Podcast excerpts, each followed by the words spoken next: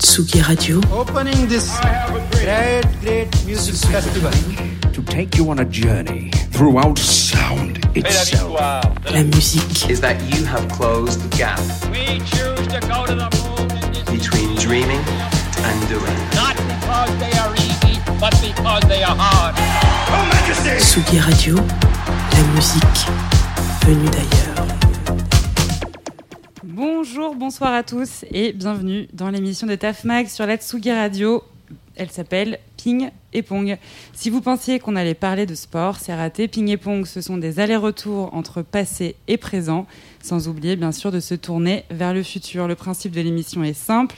On réunit chaque mois deux artistes de deux époques, de deux générations différentes. Pour ceux qui ne nous connaissent pas, TAFMAG, c'est l'acronyme de The Arts Factory Magazine, un magazine qui recense depuis 2013 des histoires d'inspiration, d'héritage et de génération. Sur ce plateau avec nous aujourd'hui, Pauline, Et marié, aka Ping, et Pong. de chez Tafmag. Donc, on se retrouve ce soir pour parler art et teuf, ou art de la teuf, pendant une heure avec nos deux invités. Olivier Degors, bonjour. Bonjour. On se retrouve euh, ce soir en duplex. Tu n'es, tu n'es actuellement pas à Paris. Tu es artiste. Absolument, je suis à euh, 500 km. À 500 km précisément. tu es artiste euh, plasticien et surtout photographe. Tu as été l'un des premiers à photographier les fêtes dans les années 90. On va en reparler justement. Tu es un des premiers à avoir documenté ces soirées, ces rêves à Paris ou en région parisienne. Et à nos côtés, on reçoit également ce soir Thomas Smith. Thomas, Bonsoir. bonjour. Bonsoir. Bonsoir, tu es photographe également et depuis une dizaine d'années, toi aussi, tu photographies les euh, soirées dans lesquelles tu te rends des squats en bordure de Paris aux soirées LGBT en passant par les after-shows les plus prisés de la Fashion Week. tu te faufiles absolument partout. On va bien évidemment reparler de ce soir de ce, que, de ce que vous faites tout au long de cette émission. Pour planter le décor, on peut dire que vous avez quelques particularités en commun, dont celle de trimballer votre appareil partout en soirée et d'y photographier ses protagonistes, les fêtards évidemment, mais également les DJ ou musiciens. Bienvenue, on est ravis de vous accueillir sur ce plateau et à cette quatrième émission de TAFMAG sur la Tsugi Radio. C'est parti pour une heure de ping et pong en direct de la Villette. Vous écoutez Ping Pong avec Tef Mag sur la Tsugi Radio.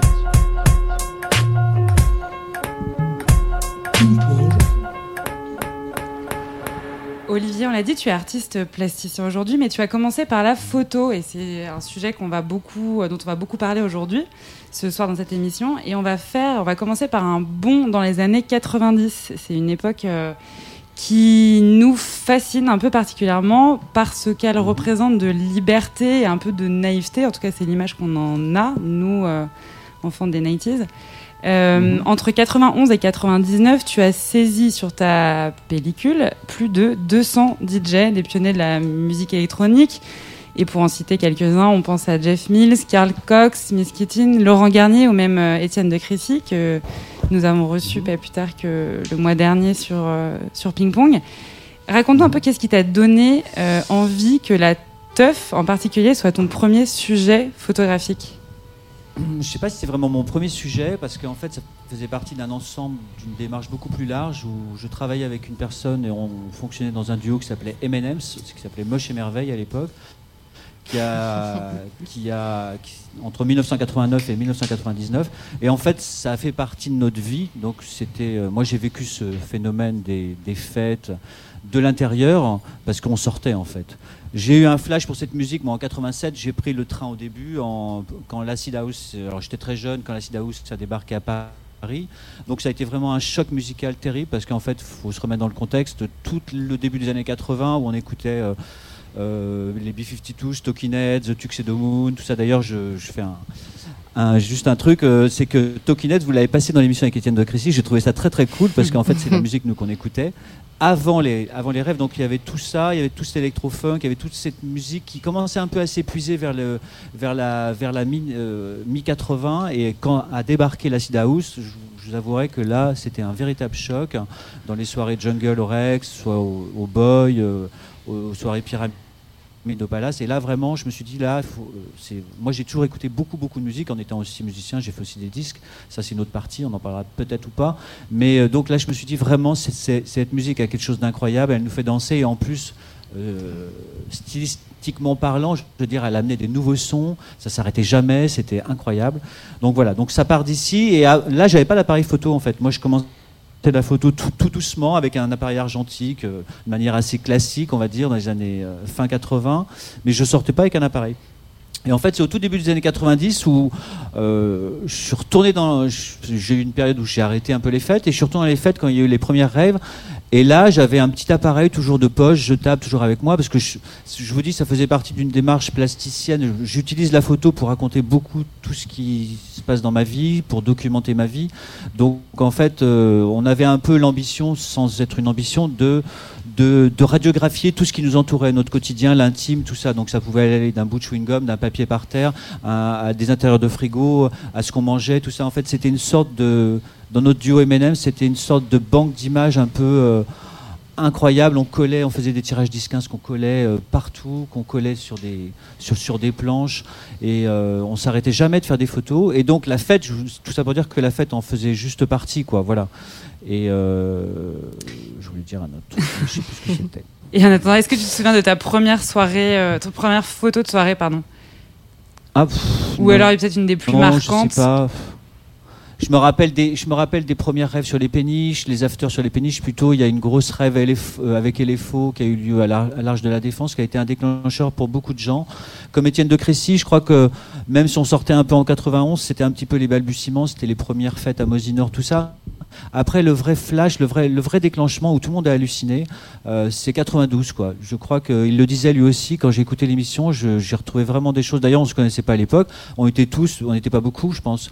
Euh, et en fait, on a tous. euh, non, pas de photographes, de, de gens qui faisaient la fête en fait. On n'était pas énormément. hein. Euh, sur les péniches, on était 100, 150. Dans les grosses fêtes, euh, les plus grosses, c'était, je sais pas moi, 500, 1000, mais c'était le tout début des fêtes comme ça. On était déjà là. Avec, euh, enfin voilà, il y avait Étienne, Étienne de Crécy, tout ça, puisqu'il en parle. Philippe Zar euh, raconte aussi les mêmes, enfin racontait les mêmes histoires parce que c'est les premiers flashs qu'on a eu. Et après, c'était parti. Le, le train était parti. Ça a été des années. Les premières années jusqu'à 95 étaient vraiment exceptionnelles. Voilà. Thomas, toi, tu as 30 ans, tu photographies euh, les teufs dans lesquelles. euh, 29. tu photographies les teufs dans lesquelles tu te rends depuis maintenant une, une dizaine d'années. Ouais. Et tu publies tes photos sur ton site web euh, qui s'appelle The Party Diary, tout simplement, qu'on pourrait traduire par euh, un journal intime de la, de la teuf. À quel moment tu t'es dit, tiens, je vais prendre des gens en photo dans tous leurs étapes passé minuit? Euh, alors en fait, j'ai commencé en un peu par hasard. En fait, moi, j'étais encore étudiant. je sortais du bac. J'avais fait une première année en, en école de, de com et tout, et je m'ennuyais terriblement en fait dans ce que je faisais la journée. Et autour de moi, dans mon école, il y avait des gens qui commençaient à, s'acheter des appareils photo en fait. Euh, pour faire de la pub, pour, fa- pour faire leurs exercices à l'école et tout. Et, euh, donc moi en fait j'ai j'ai voulu aussi avoir un appareil photo et je me suis rendu compte que j'avais pas le temps en fait de pratiquer la photo pour, euh, pour juste apprendre à m'en servir. Donc après la journée de cours, quand je retrouvais mes, mes potes, eh ben, je prenais l'appareil photo avec moi et c'est là où j'essaie de, de maîtriser en fait euh, mon premier euh, appareil photo réflexe. Et donc je, je, je shootais à peu près tous mes potes, tous les gens que je croisais. euh, et je sortais beaucoup, euh, je sortais beaucoup à cette époque-là. Et puis depuis, j'ai pas, j'ai pas arrêté. Et, euh, et c'était aussi la, la génération vraiment euh, Facebook. Enfin, la, la différence, je pense, la grosse différence avec les années 90, c'est l'apparition des réseaux sociaux et euh, cette demande d'images euh, assez constante. Et le, aussi la qualité des téléphones portables à l'époque était un peu moins bien, enfin même carrément moins bien au niveau de, de l'image, quoi. Donc en fait, il fallait quand même alimenter tout ça. Et quand je me suis rendu compte que ben en fait c'était super de, de publier directement les photos sur Facebook de, de mes potes et qu'ils aimaient les photos, qu'ils les mettaient en photo de profil et que euh, après un week-end je me retrouvais avec des amis qui avaient euh, tous mis leurs photos en photo de profil et tout ça, ça me faisait vachement plaisir et ça m'incitait à continuer à, à photographier euh, dans ce cadre-là. Et puis le cadre festif est quand même assez agréable, euh, Mhm. voilà parce que bon, Tu fais partie de, de- de cette soirée-là, quoi. Voilà. T'es pas juste euh, photographe, justement. voilà. Elles sont comment euh, les soirées les plus belles à photographier, selon toi? Pour moi, les photos les plus belles à photographier, c'est celles où les gens s'abandonnent complètement et sont vraiment euh, euh, sans, plus, aucun filtre. euh, et enfin, après, c'est très, ça dépend vraiment de moi en fait. Si, je suis pas dans un bon, si j'ai un peu la flemme de, sortir par exemple, ou si je suis pas, si j'ai pas une super une super humeur, bah, les photos vont être moins bien. Donc moi j'ai toujours envie de qu'il y ait de la, de la joie, que la soirée soit vraiment euh, une bonne soirée. Si les gens s'embêtent, si moi je m'embête, ben, les photos Mm. vont être euh, vont être un peu un Ça peu va se nulles quoi. ressentir, ouais. Ouais. Ok. Est-ce qu'il y a des profils de soirée en particulier que tu aimes publier sur The Party Diary? Il faut que ce soit euh, Alors- underground, un peu trash, un peu sexy. J'ai l'impression. Y a- il y a En fait, moi, j'ai commencé du coup avec Facebook. Et euh, donc, euh, très naïvement, moi, je publiais toutes mes photos sans censure, euh, sans rien, et donc, euh, telles que je les vivais.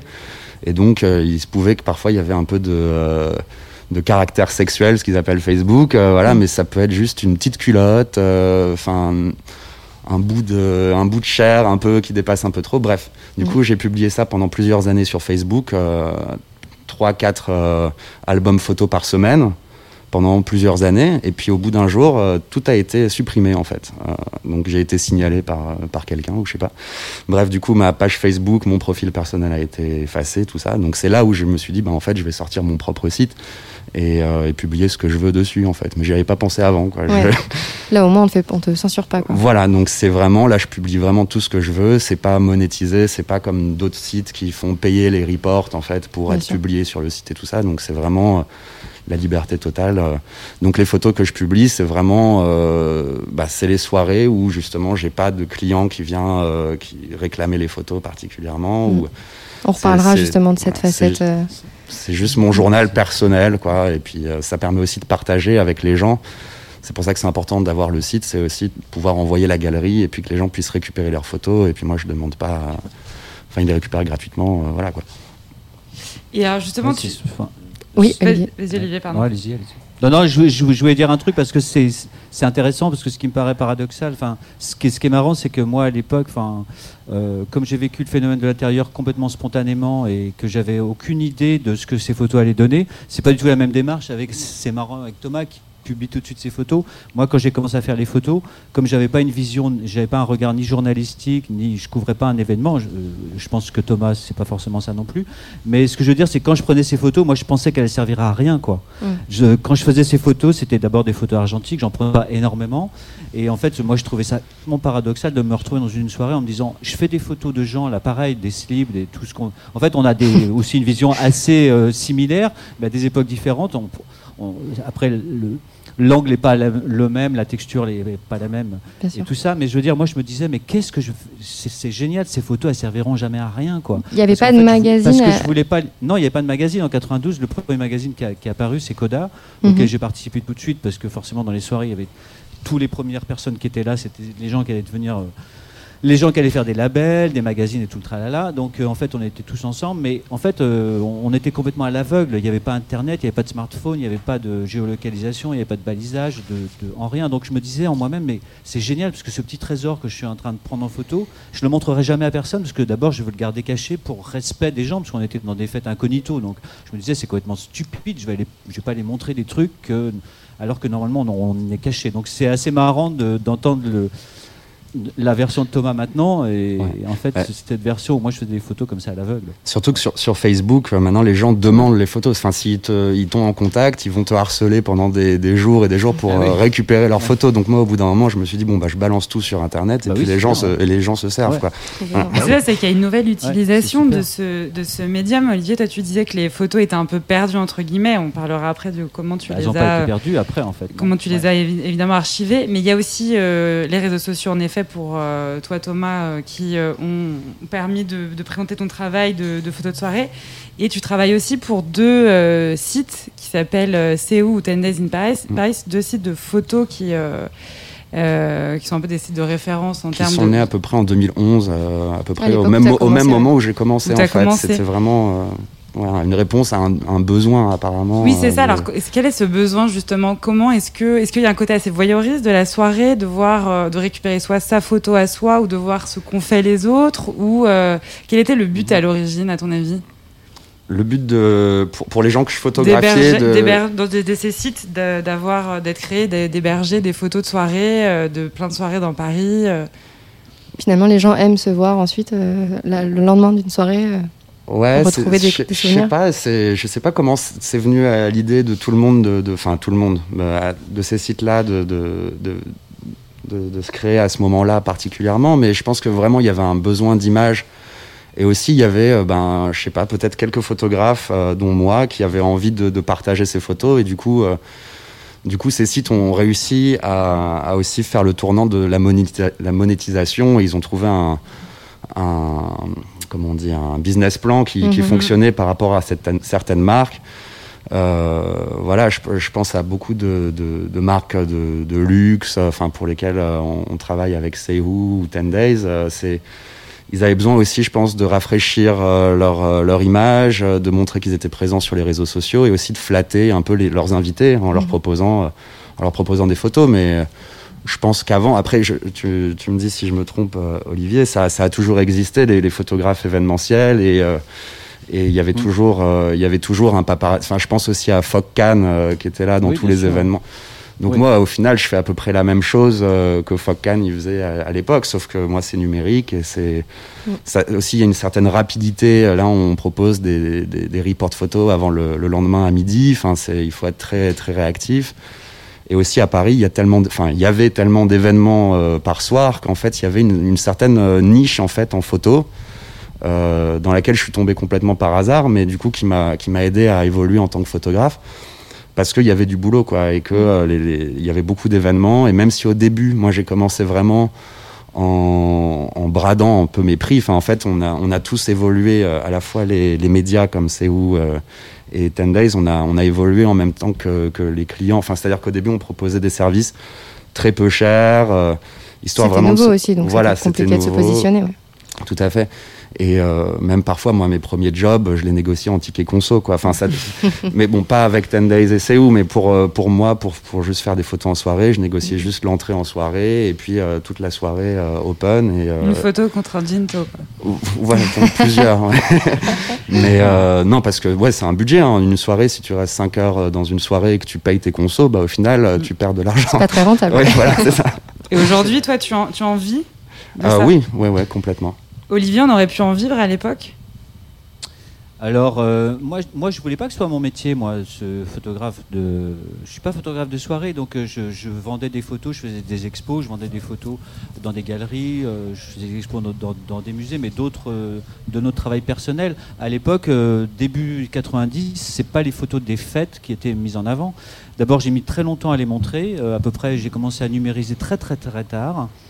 Mais euh, tout de suite, il y a beaucoup de magazines qui me sont sautés dessus vers 95-96. Voilà, il y a eu Coda, il y a eu Nova, il y a eu, euh, il y a eu Self Service, il y a eu Crash, il y a eu, enfin voilà, c'est des magazines qui sont un peu épais maintenant. Self Service et Crash, c'est des magazines d'art contemporain, de mode, et, et voilà.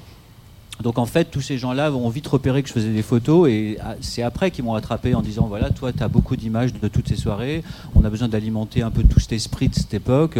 Voilà, mais ben, j'ai, mm, voilà, c'était pas du tout, c'était complètement spontané quoi en fait. Tout le monde était dans le même bateau quoi. Voilà. Ouais, et aujourd'hui, tu as. Je, je sais pas comment dire, ça se faisait sous un- euh, comme ça. euh, je travaille beaucoup pour FG aussi, je pense qu'on en reparlera parce que ça a été un carrefour déterminant cette radio euh, pour toute cette musique et pour l'évolution de, de tout ça quoi. Voilà, D'accord. euh, C'était quoi la question déjà Oui, C'est ça la question. si tu, si tu en Oui, je voulais pas que ça soit. Oui, ah ben oui, oui, oui, bien sûr. Alors après, maintenant, moi, j'ai fait beaucoup, beaucoup d'expositions avec ça parce que voilà, j'ai beaucoup d'archives.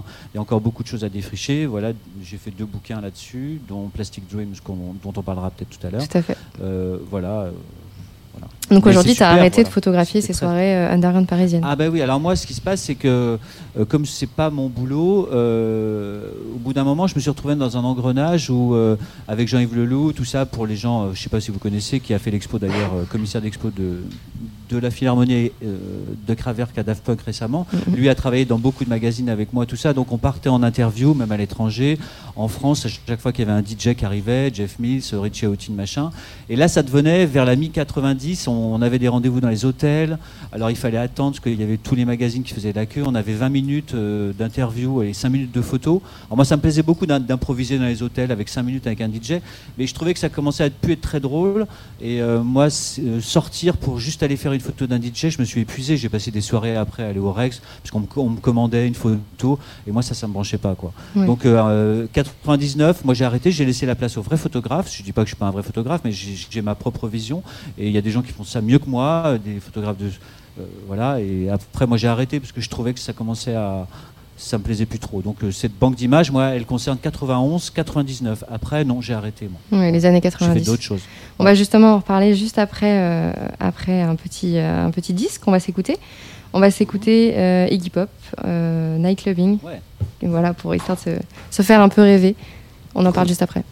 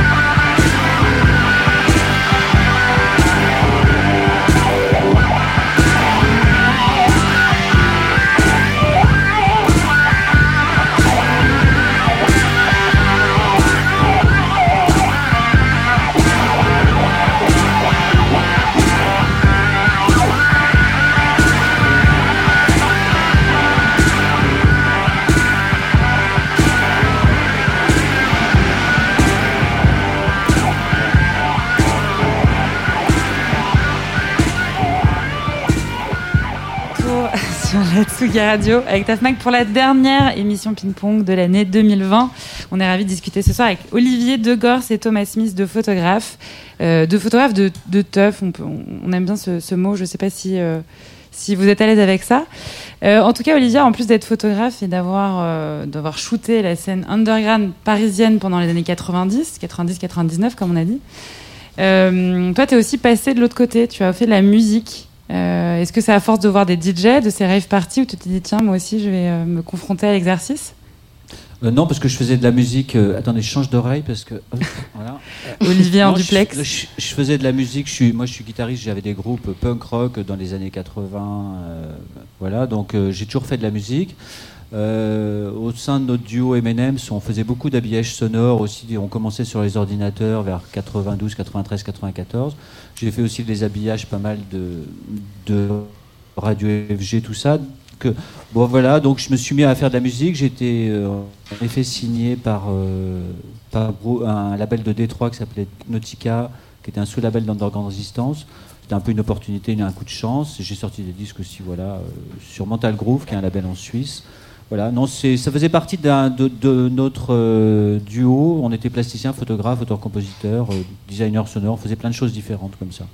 On s'épanouissait en fait dans, dans la pluralité de nos activités, je crois. Voilà. Et on se demandait, on parlait, la, on, pa- on parlait le mois dernier avec euh, Étienne de Crécy et Anatole Royer du Tourne-Disque. Eux sont, sont DJ et nous racontaient à quel point ils faisaient partie pleinement de la, de la fête, de la fête auquel ils, qu'ils animaient finalement en tant que DJ. Euh, mais là, côté photographie, on imaginait que. euh, est-ce que vous êtes comme des petites souris qui vont euh, dans les soirées essayer d'avoir le, le, de trouver les meilleurs personnages de, de votre reportage ou est-ce que vous êtes euh, euh, pas du tout en retrait mais au contraire pleinement participant à la, à la soirée et qu'à la limite à la fin ça devient des photos de, de on va pas dire de bourré mais de C'est moi qui réponds, non? Olivier vas-y ou- on demandera à Non, Thomas je sais après. pas. Moi, j'avais l'impression de photographier la musique, en fait, parce que je suis tellement fou de musique que, que, en fait, ce que je photographiais, c'était ces gens qui venaient passer toutes ces musiques incroyables. faut imaginer que c'était un, un mix, c'était de nouveau toutes les semaines. On avait l'impression qu'il y avait un style qui débarquait toutes les semaines. Donc, moi, j'étais complètement fasciné par ces mecs qui arrivaient avec des disques à tirer à 100 exemplaires. euh, euh, qui arrivaient avec leur bac de disques, avec des musiques qu'on n'avait jamais entendues. Et c'était ça qui était intéressant, c'est que tout le monde allait dans ces soirées pour écouter des trucs qu'on n'avait jamais entendus, quoi. Et les gens étaient vraiment amoureux de la musique. Et moi, ce que je photographiais, c'était ces gens, ces passeurs qui, qui, qui, divulguaient cette musique, qui venaient d'Italie, d'Angleterre, tout ça, des trucs, euh, des styles à chaque fois complètement différents. Et les soirées pouvaient commencer assez cool. Après, c'était house, après c'était techno, après ça finissait en rêve. Il y avait des styles très variés et c'était vraiment assez exceptionnel quand même la musique. hein. C'est toujours exceptionnel, je dirais. Mais euh, il y avait une vraie vague de nouveautés? il y avait une vraie vague de nouveautés. Et moi, en fait, c'est ça que je photographiais. Ces mecs, comme disait Étienne la dernière fois, qui étaient planqués dans les soirées. C'est vrai que le son sortait de nulle part. Moi, ce qui m'intéressait, lui, il disait que c'était. Il avait l'impression que le, le son sortait d'une espèce de. De, de module futuriste, tout ça. Moi, je me disais, mais où est le mec qui passe cette musique C'est-à-dire que je cherchais dans un coin, le mec était dans le noir, il n'était pas sous les projecteurs, et il y avait un gars euh, qui pouvait être Jeff Mills ou Richie Qui était dans un coin et qui passait des disques et il était complètement planqué. Il n'y avait pas du tout ce côté notoriété, il n'y avait pas du tout ce côté scène. Euh, et c'est ça qui me fascinait de trouver le DJ, de faire trois ou quatre photos de lui et hop, je constituais mon catalogue. Je m'étais dit, voilà, je photographie tous ces gens parce qu'ils sont incroyables. Et euh, parce que c'est la sélection qui comptait, quoi. Vraiment, c'est la sélection musicale qui comptait. Donc je me suis, je me suis dit, je vais faire une sorte de catalogue de tous ces gens. Et même si j'allais à une soirée, je savais qu'un DJ passait. Si j'avais qu'une photo de lui, ça me suffisait, quoi. Parce que c'était en argentique. D'abord, j'avais pas beaucoup d'argent, donc je faisais cinq photos et c'était bon, quoi. Puis après, je faisais une dizaine de photos des, gens qui étaient extasiés, un peu comme Thomas. Voilà, des trucs, euh, voilà, des trucs un peu particuliers, quoi. Voilà. Et Thomas, toi, tu bon, as la particularité d'avoir d'être euh, d'être photographe de soirée euh, avec ton projet Partie Diary qui est plus personnel. Ouais. Et d'être aussi photographe événementiel, donc c'est ton métier et euh, c'est euh, et peut-être plus une retenue aussi vis-à-vis du client ou de la propre soirée. Mais est-ce que tu te considères plutôt comme un, un témoin de ces soirées-là en tant que photographe ou comme Un à chaque fois un participant? Actif Euh, ben, les deux à la fois en fait. Enfin, en- moi, dès que j'ai commencé, j'ai remarqué en fait le, pouvoir visuel de l'appareil photo autour du cou. Déjà, ça, ça interpelle beaucoup de gens, donc c'est dur de d'être très discret. euh, Enfin, les gens sont, sont, sont très euh, curieux en fait de, de voir, de savoir qu'est-ce que tu fais avec l'appareil photo. Est-ce que tu es photographe et tout? Puis il y en a qui demandent des photos spontanément. Euh, moi, ça, la plupart du temps, ça m'embête quand on me demande des photos, mais euh, si c'est des amis à moi ou si, si commence à y avoir un jeu et qu'au final, on passe euh, un bon temps dans la soirée, moi, c'est ça qui, qui participe à une bonne soirée pour moi, c'est d'avoir une interactivité avec les gens aussi et qu'on s'amuse et qu'on fasse n'importe quoi et que moi, je prenne des photos en même temps. Et ça reste un échange, mais après, ça n'empêche pas qu'au milieu de la soirée, j'aime bien euh, me- ne jamais rester au même endroit, bouger tout le temps, et puis essayer de, de capter des moments où les gens me voient pas forcément. Après, comme j'ai toujours, euh, enfin, j'ai beaucoup travaillé au flash dès le début parce que j'avais un, parce que je photographiais la nuit et que j'avais un appareil euh, peu sensible à la lumière avec un objectif qui, qui, qui ouvrait pas beaucoup et tout ça, donc j'utilisais le flash. Et j'ai remarqué que le flash, ça attirait encore plus l'attention. Enfin, direct, dans une salle noire, tu, tu balances un flash, les gens sont au courant que tu es là. Et euh, ça, me, ça me permettait aussi d'en jouer, en fait. Par exemple, avec le, la musique, enfin, on peut. Je prenais des photos en rythme, en fait. Et les gens, en fait, si, si on, on- j'aime beaucoup aussi prendre des photos en rafale, parce que je pense que si euh, quand j'utilise un appareil numérique, c'est l'avantage aussi, c'est de pouvoir euh, prendre pas mal de photos et puis de et puis de jouer de avec ça. En fait, ça fait plus de tri, mais euh, ça permet aussi à la personne de, de lui donner un rythme en fait et, euh, et, et presque de la faire poser un peu comme sur un shoot. euh, un shoot de mode quoi avec des flashs qui se déclenchent euh, et puis des poses qui changent aussi et puis là on voit tout de suite quand on, quand on met un flash si la personne est réceptive à la photo ou si plutôt elle a, elle a envie de rester cachée et dans ce cas là si ça pose un problème elle, vient, elle peut venir me voir directement aussi c'est ça l'avantage Mm. d'être visible c'est qu'on n'a pas des problèmes surtout quand on met après sur les réseaux sociaux c'est qu'on n'a pas après des problèmes avec les gens qui viennent nous dire ah ben non mais je, je veux pas que tu postes ça là Et bien sûr si on me dit ça moi je retire la photo tout de suite Bien sûr. mais ça évite déjà euh, ce, ce type de photos qui sont un peu euh, on sait pas trop si, euh, si ça pose un problème. Moi, j'aime beaucoup enfin, des, des scènes de tendresse entre les gens et tout ça, ou des corps dénudés. Bon, ça, ça peut parfois poser des problèmes et du coup, euh, du coup, je- j'essaye à la fois d'être. euh, en fait, ce que je fais, c'est que j'essaye de prendre une photo sans que les gens me voient au début, Mm. et puis euh, et puis continuer après qu'ils m'aient vu. En fait, comme ça, c'est clair. S'ils ont euh, s'ils ont besoin de d'effacer la photo ou qu'elle soit pas publiée, ils peuvent me le dire Ils peuvent directement. venir vers toi. ouais. Voilà. Et alors, on le disait en, en début d'émission, tu es né comme nous fin 80, début 90. Une Euh, période que 91. certains euh, considèrent euh, comme l'apothéose de la, de la teuf. Les rêves, les free parties, Mm. la fête libre à une époque où on a l'impression qu'on était peut-être un peu plus libre. Cette période, les 90s, est-ce que c'est une période que, que, que, tu- que tu fantasmes de ton côté? Ou que tu as pu fantasmer? Non, pas particulièrement. En fait, moi, de, dès que j'ai commencé à sortir, j'étais convaincu que c'était la meilleure période. euh, Ouais. enfin, Qu'est-ce que voilà. t'aimes Alors, justement dans notre, euh, dans notre manière de faire la, la fête à notre époque? Et je parle pas de 2020, évidemment. Euh, oui, donc, bah, donc dans, dans les dix dernières années, ou même euh, quand j'ai commencé à sortir, moi, c'était vraiment l'époque euh, baby rocker. Je sais pas si on, vous vous en rappelez. Mm, mm. C'était, euh, moi, j'avais plein de potes qui faisaient des concerts, et donc il y avait certes, cette euh, synergie en fait que dont, dont Olivier parle dans les années 90 avec la musique électronique. Moi, je l'ai, je l'ai découverte euh, à la quand j'ai eu euh, 15, euh, 15-16 ans, Mhm. avec cette scène là de, de concerts de rock dans des petits bars, euh, au Gibus, au Triptyque à l'époque, l'ancien euh, l'ancien social club, l'ancien sacré, enfin. Ouais. Euh, On ne sait. L'ancien salaud, enfin il y a beaucoup de noms. Bref, euh, toute cette euh, toute cette, cette population adolescente qui se retrouvait en fait après les cours le vendredi soir, le samedi pour euh, pour des concerts et tout ça. Euh, pour moi, c'était ça vraiment la découverte de, de la nuit. et puis ensuite, ça s'est enchaîné avec les les premières euh, les premières soirées en, en squat. Euh, Mhm. Il y a eu un il y a eu plein de petits collectifs, des, des, des réappropriations de lieux qui se sont faites dans les années euh, 2011 quand j'ai commencé à faire de la photo. Et, euh, donc j'avais vraiment ce sentiment de, de devoir documenter tout ça parce que en fait j'avais loupé le coche avec l'époque des baby rockers, j'avais pas d'appareil photo et je me disais mais ça c'est vraiment des, des scènes que j'ai envie de photographier, j'ai envie de photographier ce qui se passe actuellement et les nouveaux lieux et des choses éphémères qu'en fait on n'aura plus de traces après. Et aussi, j'avais envie de, de, de, de moi pouvoir me rappeler de tous les gens que je croisais. Et c'était aussi une façon pour moi de, de rentrer en contact avec plein de gens et d'avoir aussi mes accès gratuits. Parce qu'en fait, ça, ça- c'est un budget de sortir. Et, euh, et en fait, je me suis rendu enfin, dès le début, moi, je j'aspirais pas à, à gagner ma vie là-dessus, à, être photographe, c'est vraiment venu par hasard.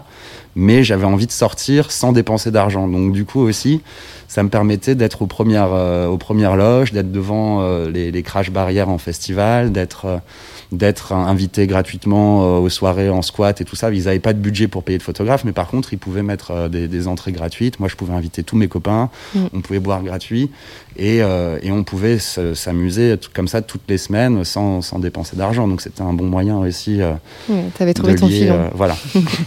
Toi, Olivier, y a- y a-t-il un, un rapport à la fête, à la photographie de soirée que tu envies aujourd'hui dans notre époque actuelle? Est-ce que par exemple, il y a des nouveaux outils que tu aurais aimé avoir quand tu as, quand as commencé? Bah, je les ai en fait. Euh, J'utilise le numérique maintenant comme tout le monde. C'est ce... non. Je pense que c'est exactement la même chose. Pourquoi tu dis ça euh, Non, j'utilisais moi des petits appareils au départ, euh, des petits appareils de poche parce que je faisais la fête avant tout pour euh, et je faisais des photos en plus. Donc j'avais toujours un petit appareil qui, souvent des Yashica. euh, C'était des petits appareils japonais avec des super lentilles qui étaient géniales. J'utilisais aussi le flash. Mhm. Mais pour revenir à ce que disait Thomas, c'était intéressant parce qu'en fait, je pense que c'est un, super métier, photographe. Enfin, c'est un- c'est un- c'est une super activité parce qu'on a un rapport avec l'autre qui est instantané et qui est, euh, et qui est vraiment fascinant parce qu'on le sait quand on a fait une photo. Il disait voilà, je prends les gens euh, d'abord sans qu'ils me voient et après. Euh, je pense que quand on fait une photo de quelqu'un qui s'en aperçoit, il suffit, je sais pas, je pense que ça passe par plein d'émotions. Je pense que ça passe par un sourire et les gens ils sont pas agressés quand ils sentent que c'est vraiment une photo. Euh, pour l'éternité ou je, je sais pas comment dire mais c'est une photo faite pas volée quoi voilà.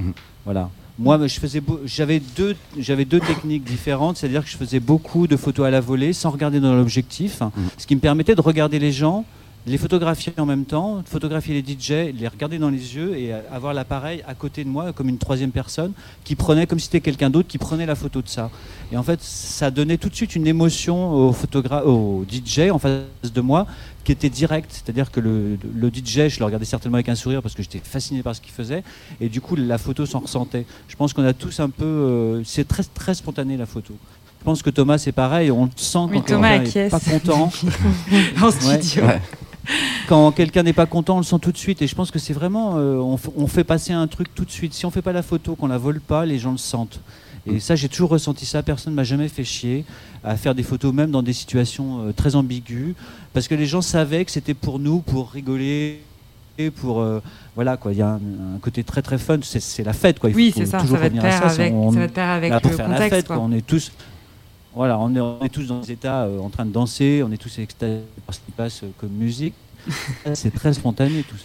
c'est ça qui est génial. Alors, c'est une Les partie- DJ, pour revenir au DJ, sous- pour revenir au DJ, c'est vrai qu'un DJ en train de jouer parfois c'était pas très excitant, mais je trouvais ça marrant même que en fait un DJ ce soit nul à regarder en train de mixer parce que il y a des mecs qui sont pas du tout expressifs en jouant. Mais je trouve ça aussi fascinant de montrer ça aussi que les DJ, ben voilà, ils sont ils sont pas toujours en train de se montrer, surtout qu'à l'époque ils étaient dans l'humilité, il y avait vraiment ils étaient tous très très cool quoi. J'ai jamais photographié parmi les 250 DJ que j'ai pu photographier un mec qui se la jouait quoi. Vraiment euh, j'ai toujours vu des gens pleins d'humilité euh, dans ce mouvement-là, je trouve que c'était vraiment euh, très direct et vraiment très sympa quoi, voilà. Mhm. C'était C'est- pas- on se la jouait pas quoi. Voilà. Et c'est donc un travail qu'on peut retrouver dans ton, dans ton bouquin, Plastic Dreams, dont on parlait Oui, tout alors à il y a tout l'heure. l'aspect en- Voilà, il y a beaucoup l'aspect au tout début des années 90, très cadre à la volée, euh, pas de cadrage, euh, pris comme ça spontanément avec des petits appareils. Et puis après, toute la deuxième partie du bouquin, en effet, quand j'ai fait des portraits euh, appelés par des magazines, tout ça, où j'avais les DJ avec moi plus, plus intimement, euh, je sais pas, après, je, faisais des, des- macros de leurs cicatrices, de leurs tatouages, de tout ça. J'avais le temps de, de faire des photos beaucoup plus posées, beaucoup plus simples, beaucoup plus classiques, et j'aimais bien aussi ce côté-là, quoi. J'ai fait les, les, les- les cicatrices de Robotini, j'ai fait les tatouages de Ivan Smag, l'oreille de Philippe Zdar. Voilà, j'aimais bien trouver les détails, j'aimais leur demander aussi ce que je voulais photographier. Parce qu'il faut bien imaginer qu'à l'époque, les DJ, ils- n'étaient pas représentés, donc ils savaient pas comment apparaître sur une image. Ils étaient assez gênés même. Ils savaient, je sentais ce truc-là, donc on jouait. En fait, c'était un jeu. Quand moi je les avais 5, minutes en les croisant à Radio FG ou 5 minutes dans un restaurant, il fallait improviser un truc. Donc c'était une improvisation entre, entre eux et moi, avec un décor et tout ça. Donc c'était assez fun, quoi. Voilà.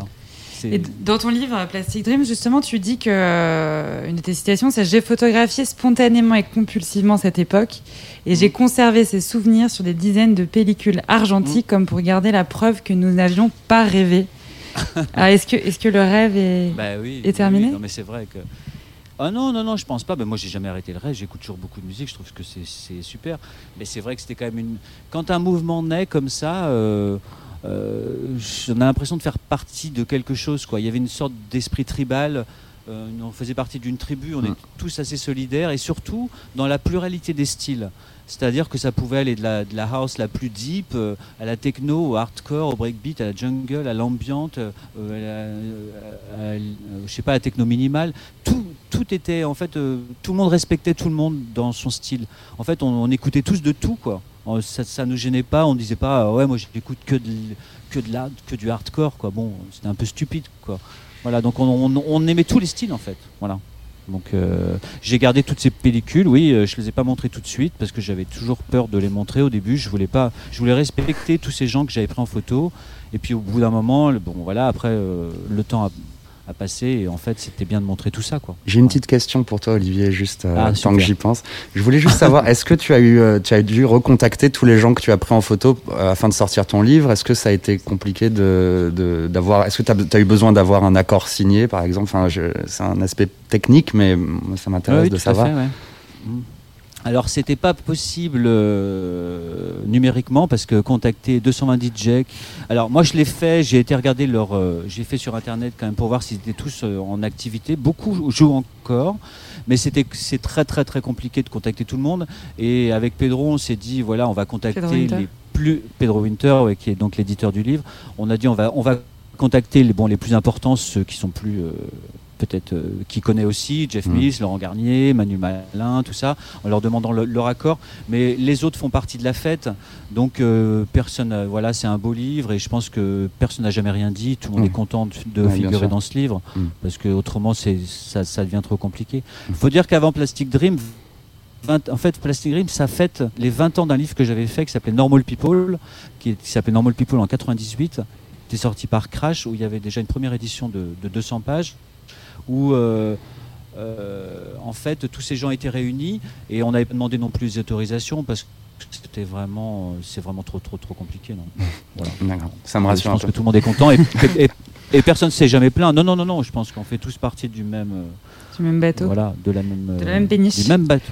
On va, on va maintenant se replonger un peu dans, les, dans la fête. Et euh, avant, avant d'en reparler, de parler de la période actuelle, Thomas, toi, tu as choisi un son euh, que tu veux nous faire Ouais. écouter qui s'appelle Tonight. Lucy Q Tonight. Un Yes. son sorti en 80 que euh, on passait, euh, on passe, on passait ouais, beaucoup en, en DJ set avec, euh, avec, Marie. C'est peut-être vous qui me l'avez fait découvrir. hein, Peut-être. On aimerait bien. Et il semblerait que tu, tu aurais une. Oui. Donc en fait, quand vous m'avez vous m'avez demandé euh, un son, euh, moi j'ai pensé tout de suite à deux sons du coup, donc à celui-ci et à un autre. Et euh, parce que donc ce son-là, en fait, il représente euh, le début de soirée. Pour moi, c'est en fait souvent quand je vais, enfin souvent, tous les tous les tous les soirs où je vais travailler, en fait, je me passe ce son. c'est ma petite euh, ma petite mimique. En fait, ça me motive automatiquement, en fait, et, euh, et comme je, je l'ai dit tout à l'heure, j'ai besoin d'être toujours dans un- une bonne ambiance. Déjà quand je sors dès le moment où je sors de chez moi pour aller en soirée pour faire des photos ou juste euh, sortir comme ça. Enfin, c'est surtout quand je vais travailler pour euh, pour un job. Euh, j'ai besoin de me motiver moi-même. et du, coup, je passe, cette, cette chanson et ça fonctionne à chaque fois. Alors, on va partir en début de soirée et on va écouter Lucy Q. Tonight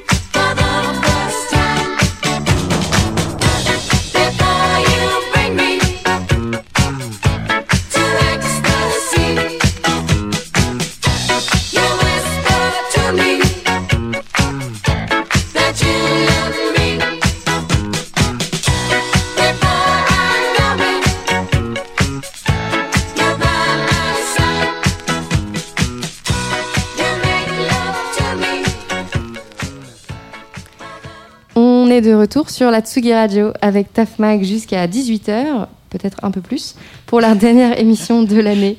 Et on est toujours avec Thomas Smith et Olivier Degors, photographe. On vient d'écouter à l'instant Suzy Q et non Lucy Q, bien sûr. Petite erreur. On ne peut pas nier euh, qu'on vit actuellement une période assez euh, particulière avec euh, ce fameux Covid qui bouscule beaucoup les codes de la culture, de la fête aussi. Alors Thomas, Olivier, sur une échelle de 1 à 10, à quel point la fête vous manque? Olivier, Euh, c'est moi qui commence. Euh, moi, elle me, elle me manque toujours parce que j'aime toujours danser, j'aime toujours sortir. Donc euh, c'est vrai que c'est chiant, mais bon, voilà. Euh, je suis pas frustré non plus, quoi, parce que j'ai quand même vécu pas mal de, de trucs. Donc ça va, je fais d'autres choses. Je fais plein d'autres choses. Voilà.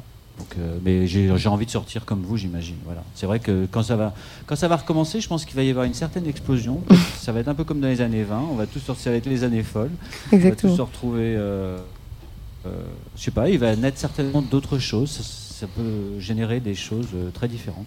Oui, et puis on, profite de cette période justement pour faire autre chose. Toi, Thomas, tu disais Ouais. que tu en profitais pour archiver beaucoup, pour Mhm. faire le tri dans tes innombrables photos. Ouais, donc bi- bien sûr la fête me manque parce que du coup euh, c'est- ça qui me permettait de faire le maximum, enfin le plus de photos, c'est ça qui, qui me faisait vivre euh, voilà le travail et tout.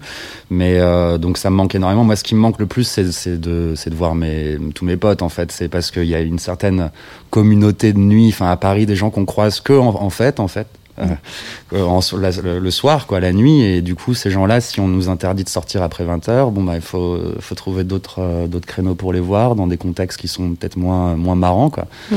Donc, moi, ce qui me manque, c'est surtout de, surtout de, de revoir du monde, c'est d'écouter de la, la musique sur des, des bons sound systems.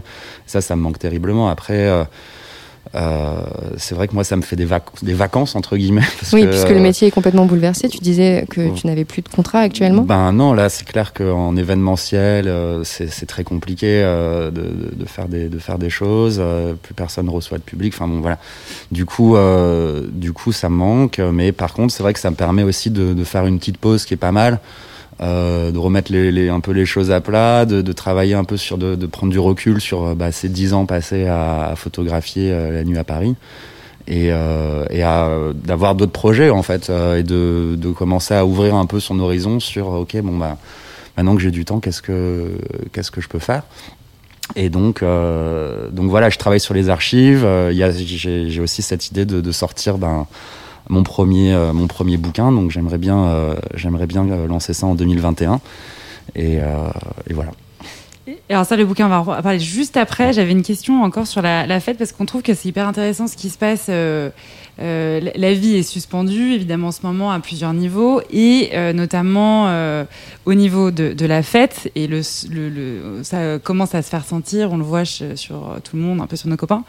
On voit aussi qu'il y a une différence de génération. On voit que notre gouvernement n'est pas très à, l'écoute de ce besoin.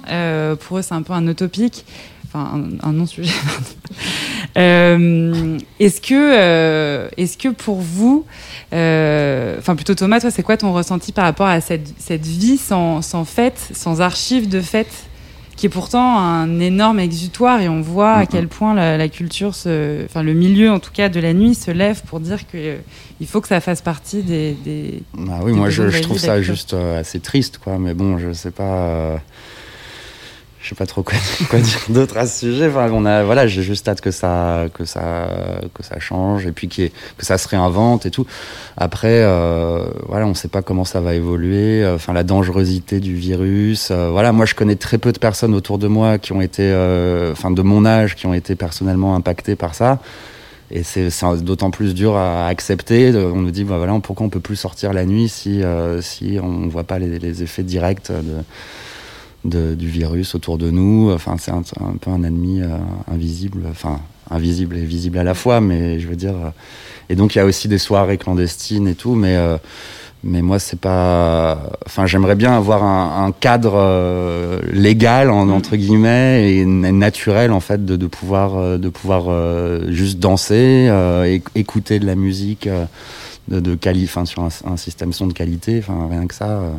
Donc après, le- par rapport à, aux mesures prises, euh, voilà, anti, euh, anti fête du, du Nouvel An par exemple, enfin, euh, bah, je pense que ça va déprimer beaucoup de gens. Et puis voilà, c'est triste, mais euh, bon, ça, je pense que ça va passer aussi. Donc il faut, faut garder, faut être patient un peu et voilà.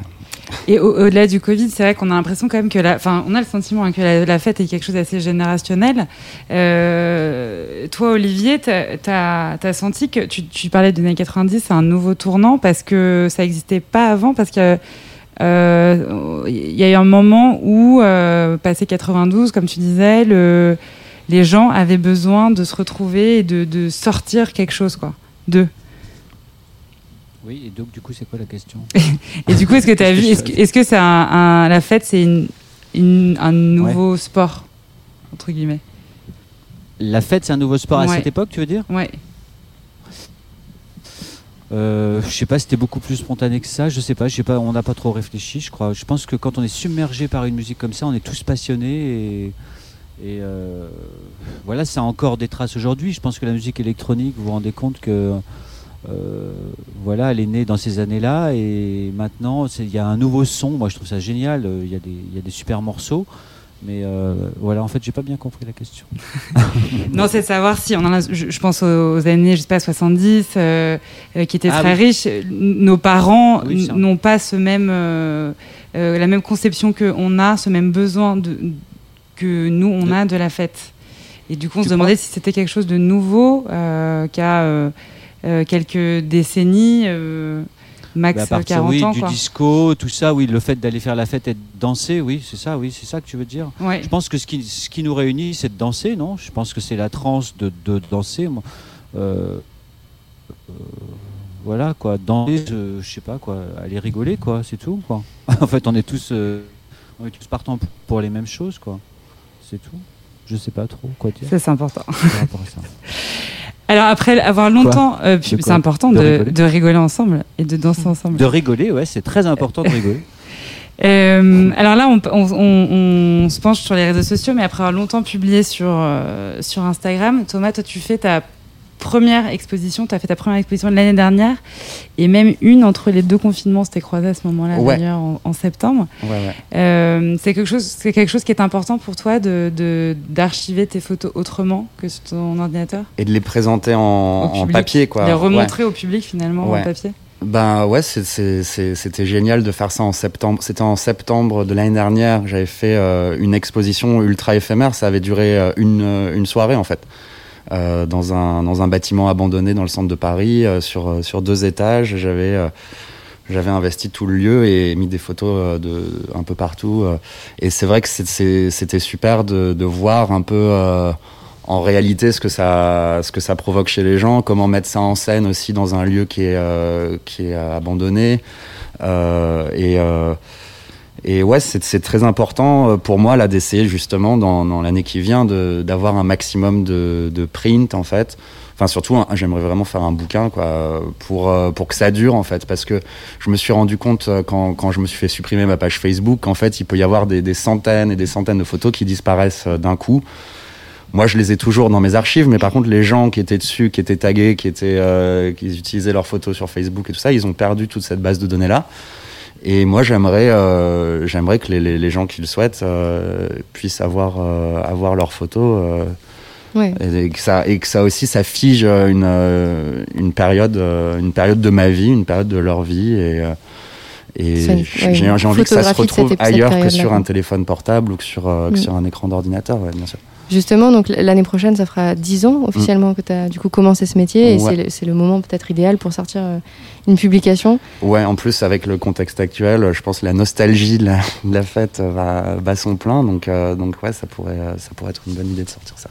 Ouais, Ah oui, il faut faire des livres, c'est très important de faire des livres, c'est très Ouais. important de garder des traces. euh, il commence à y en avoir pas mal, d'ailleurs il y a Tsugi qui en a sorti un il n'y a pas longtemps. Tout à fait. Euh, voilà, donc euh, non, c'est très très très important de laisser. Je pense que c'est un besoin pour un photographe de d'inscrire quelque chose sur, sur des pages. C'est vrai que les réseaux sociaux c'est génial, mais c'est vrai que ça reste pas, c'est un petit peu. Puis c'est déconstruit. ça, ça- ça me faisait un peu peu le même effet quand euh, je faisais beaucoup de parutions dans les magazines. Je me disais, mais ça disparaît au bout d'un mois en fait. Euh, ok, on a vu la photo euh, dans, dans un kiosque, chez soi, dans un magazine, puis après, plus, plus rien quoi.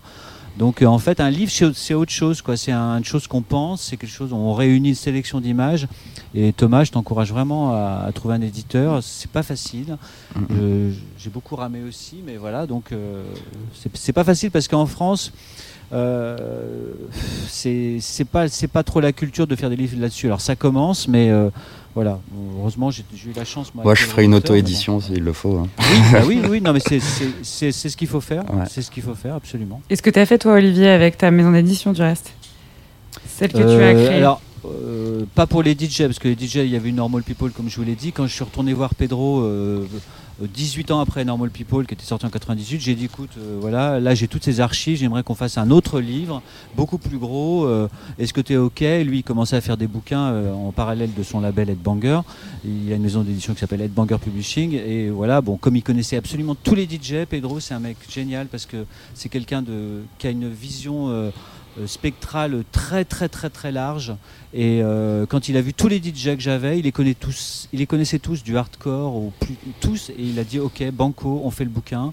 Euh, donc voilà ça donne un truc de 540 pages. Euh, c'est lui il fait pas les choses à moitié donc c'est vrai que c'est vraiment cool. Et on est parti pour une belle aventure. Et c'était vraiment super de travailler avec lui parce que c'est un c'est vraiment super quoi, voilà, d'avoir fait ce livre. Je suis content. Donc euh, Thomas, il faut chercher des éditeurs, il faut trouver des gens, un angle. euh, voilà. J'ai Yes. hâte de voir ton, L'appel, l'appel est lancé. Bah oui, Et on oui, peut oui, retrouver donc- plus il y aura de livres, euh, plus il y aura de livres, plus on pourra faire une petite librairie spéciale euh, musique électronique. Il commence à y en avoir une bonne dizaine. Euh, et c'est génial, quoi. Voilà. Mm, mm. Tous sous notre angle de, de vue. Ouais. Moi, je trouve ça génial. Je serais éditeur, je, vraiment, je vous éditerai tous parce que. euh, non, mais c'est vrai, j'ai appris qu'il y a des gens qui faisaient que des, des photos de, de light dans les, dans les rêves. Tu vois, il y a, il y a un photographe qui faisait que, que le, il photographiait les projets. Euh, c'est assez, assez hallucinant. Non, mais tu vois, il y a des trucs, il y a des angles, il y a On plein d'angles. s'extasie de tout. Ouais. Oui, oui, c'est ça. Je trouve ça génial. Quoi. Donc ton livre, Olivier de Gors, Plastic Dreams, qui a été publié chez Headbanger Publishing, on le rappelle. Voilà. Euh, voilà que nous rejoint, enfin non, il était déjà là depuis le début, Edouard sur le plateau. Chaque mois, Edouard euh, vient nous rejoindre dans, dans Ping et Pong pour parler de l'actualité artistique et créative en fin d'émission. Salut Edouard. Salut à tous. Il est l'heure de la chronique Good Love. Loin d'une chronique rose, tu sélectionnes pour Ping et Pong les dernières actualités culturelles intrigantes de ce monde. Alors aujourd'hui, de quoi on parle? Eh ben aujourd'hui, on va commencer par un gros, gros, gros coup de gueule. hein. Ce bon vieux Tom Cruise en plein tournage de Mission Impossible 7 à Londres aurait chopé deux membres de l'équipe en train de regarder un moniteur et pas de chance pour eux. Ils ne respectaient pas les distanciations sociales réglementaires et c'est le pompon qui a fait dégoupiller Tom. Il ne portait pas de masque. Alors se faire engueuler par Tom Cruise, vous ne savez pas ce que ça fait, moi non plus, mais clairement on n'a pas envie d'être à leur place. Le son tourne partout hein, sur Internet euh, depuis ce matin. Vous pourrez l'entendre facilement. En gros, il est question de Tom Cruise pendu au téléphone jour et nuit avec des producteurs, les grands studios et les compagnies d'assurance pour maintenir le tournage de son film malgré la pandémie. Il les engueule copieusement en rajoutant quelques noms d'oiseaux par-ci par-là. Tendu, je vous dis, Tom Cruise. Et on le comprend. Euh, Le précédent épisode de la saga avait coûté 178 millions de dollars à produire. Et s'il faut rajouter les frais engendrés par le coronavirus, le budget de ce septième épisode doit tout exploser. Ce craquage, c'est aussi celui de toute une profession qui galère et qui est sous tension à Hollywood et partout dans le monde. Un coup de gueule qui intervient quelques jours seulement après l'annonce en France par le Premier ministre Jean Castex du maintien de la fermeture des espaces culturels, cinéma, théâtre, salles de spectacle. Les rideaux resteront fermés jusqu'au 7 janvier minimum, alors que juste à côté, les lieux de culte ont le droit d'ouvrir leurs portes pour les cérémonies. Mais il faut croire qu'on se contamine un peu plus en regardant un Mission Impossible qu'en faisant une prière. Alors je vote pour une confrontation Jean Castex-Tom Cruise pour prendre les, les prochaines décisions concernant le monde de la culture. Je pense que ça aurait pas mal de saveur. Et justement, à Caen, euh, pour souligner cette différence de traitement entre les lieux de culture et les lieux de culte, le cinéma associatif Le Luxe organise en ce moment même, dans une église, l'église du Vieux Saint-Sauveur, une projection du film Michel-Ange de Andrei Konchalovsky. La projection n'est pas ouverte au public, elle a débuté à 16h30. Alors certes, c'est une église déconsacrée, elle sert aujourd'hui de salle d'exposition, mais le symbole est là et il est fort. Dans un communiqué, les employés du cinéma expriment leur colère et parlent d'un acte militant, je cite, en donnant la priorité au commerce et aux lieux de culte. Le gouvernement pardon, offre la preuve de son dédain pour le secteur culturel qu'il tient artificiellement en vie à coup de perfusion financière. Le débat a pris une autre tournure avec les propos de Mathieu Kassovitz. Je ne sais pas si vous les avez entendus. Il y a quelques jours, le, réalisateur et comédien a affirmé que les salles de cinéma n'étaient effectivement pas un espace essentiel et que vouloir les sauver, c'est, je cite, comme se battre pour une espèce pour qu'une espèce animale ne disparaisse pas. La Covid-19 est selon lui un accélérateur de l'extinction des salles obscures. La crise dans le monde du cinéma est donc bien réelle et personne pour dire ce qu'il advien- adviendra du 7e art. Alors pour sauver le cinéma, mission impossible ou pas, ce serait un scénario idéal pour le prochain film de Tom Cruise, c'est sûr. Autre euh, acte militant, mais cette fois-ci euh, sur une œuvre de street art à Paris. Il s'agit de l'immense fresque de la Marianne peinte en 2016 dans le 13e arrondissement par le street artiste Shepard Fairey. Euh, c'est lui qui était euh, devenu célèbre parce qu'il avait fait euh, l'affiche de campagne de Barack Obama en 2008. Des larmes de sang ont été rajoutées sur le visage de Marianne et la devise française liberté, égalité, fraternité a été barrée par un immense trait blanc, une action qui a été revendiquée, mais les auteurs ont voulu pour l'instant rester anonymes. Une protestation de plus, en tout cas, contre la politique du gouvernement et un appel, je cite, à la résistance citoyenne et créative. Décidément, le monde de la culture est en ébullition en ces temps de pandémie. Je voulais quand même finir sur une note un peu plus légère en restant dans le monde du street art. hein. Il y a quelqu'un qui continue son petit bonhomme de chemin, c'est Banksy, euh, qui a dévoilé, il a surpris tout le monde en dévoilant une nouvelle œuvre à Bristol en Angleterre. Elle représente une vieille dame qui éternue, mais bien, bien, bien violemment, du genre à contaminer 20 personnes autour d'elle, à tel point qu'elle en crache son dentier. L'œuvre, je vous le donne en mille, elle s'appelle Hatchoum.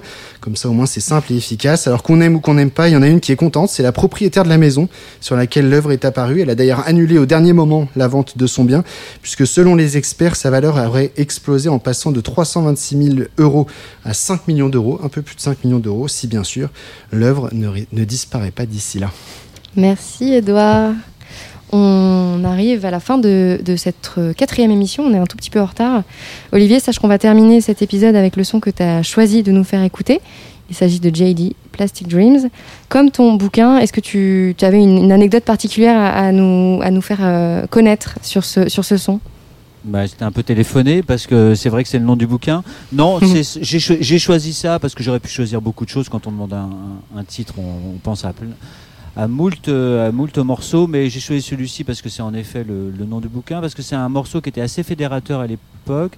Euh, comme dit Dans son texte, dans mon livre, il dit qu'en fait euh, c'était autant joué par des DJ house que techno que trance. Et en fait ce livre est fédérateur parce qu'il balaye plein de styles comme ce morceau aussi qui était joué par beaucoup de DJ et je trouve que c'est assez emblématique de l'époque. Voilà. On le rappelle, donc ton bouquin ouais. Plastic Dreams est publié par Headbanger Publishing. Il est toujours dispo dans vos meilleures librairies. Et donc pensez-y évidemment pour les cadeaux de Noël. Tu nous parlais également de l'exposition électro qui tournait de ville en ville. L'exposition euh, électro est à Londres en ce moment, oui, celle qui était à la Philharmonie, elle a été à Venise, elle est à Londres et après elle sera en Allemagne, je crois. Donc voilà, ça c'est une très belle exposition. Voilà, bon, euh, il y a des détracteurs qui disent que c'est pas euh, ce qu'il faut, il y en a qui adorent, mais bon, je pense que ça réunit beaucoup de choses superbes. Euh, voilà, donc à voir à Londres si vous passez par là. Je sais pas si on a le droit d'y aller en fait, Euh, pas trop. Ça sera pour les Londoniens. Je voudrais juste rajouter quelque chose, si, si j'ai une minute, je voudrais dire Bien que voudrais rendre hommage à, à une radio qui s'appelait Radio FG, qui est maintenant toujours en ligne, mais qui est pas exactement la même qui était à l'époque, qui a vraiment été euh, le carrefour de toute cette musique. Je pense qu'autrement, cette musique n'aurait pas évolué comme ça dans notre pays. C'est dans les années 90, tous les DJ passaient là-bas. Tous les soirs, il y avait un DJ super connu qui arrivait. J'en ai photographié d'ailleurs beaucoup là-bas.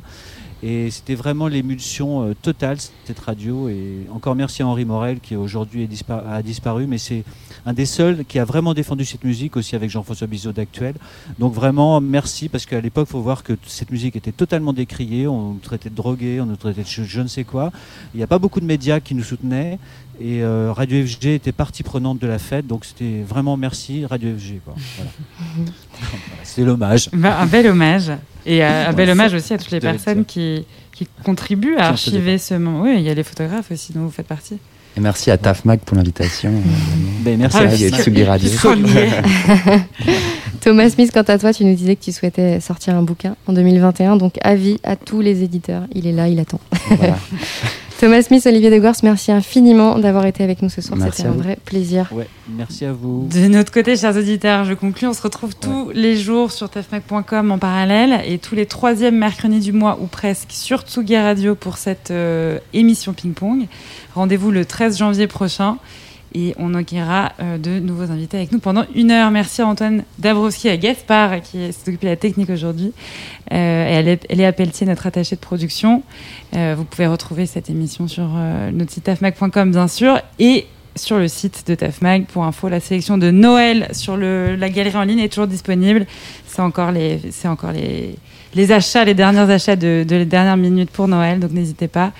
tafmag.com slash shop très belle fin de semaine, très belle fin d'année. Passez de belles fêtes. Bye bye. bye. bye. Merci, à bientôt. Merci. Ciao. Ciao.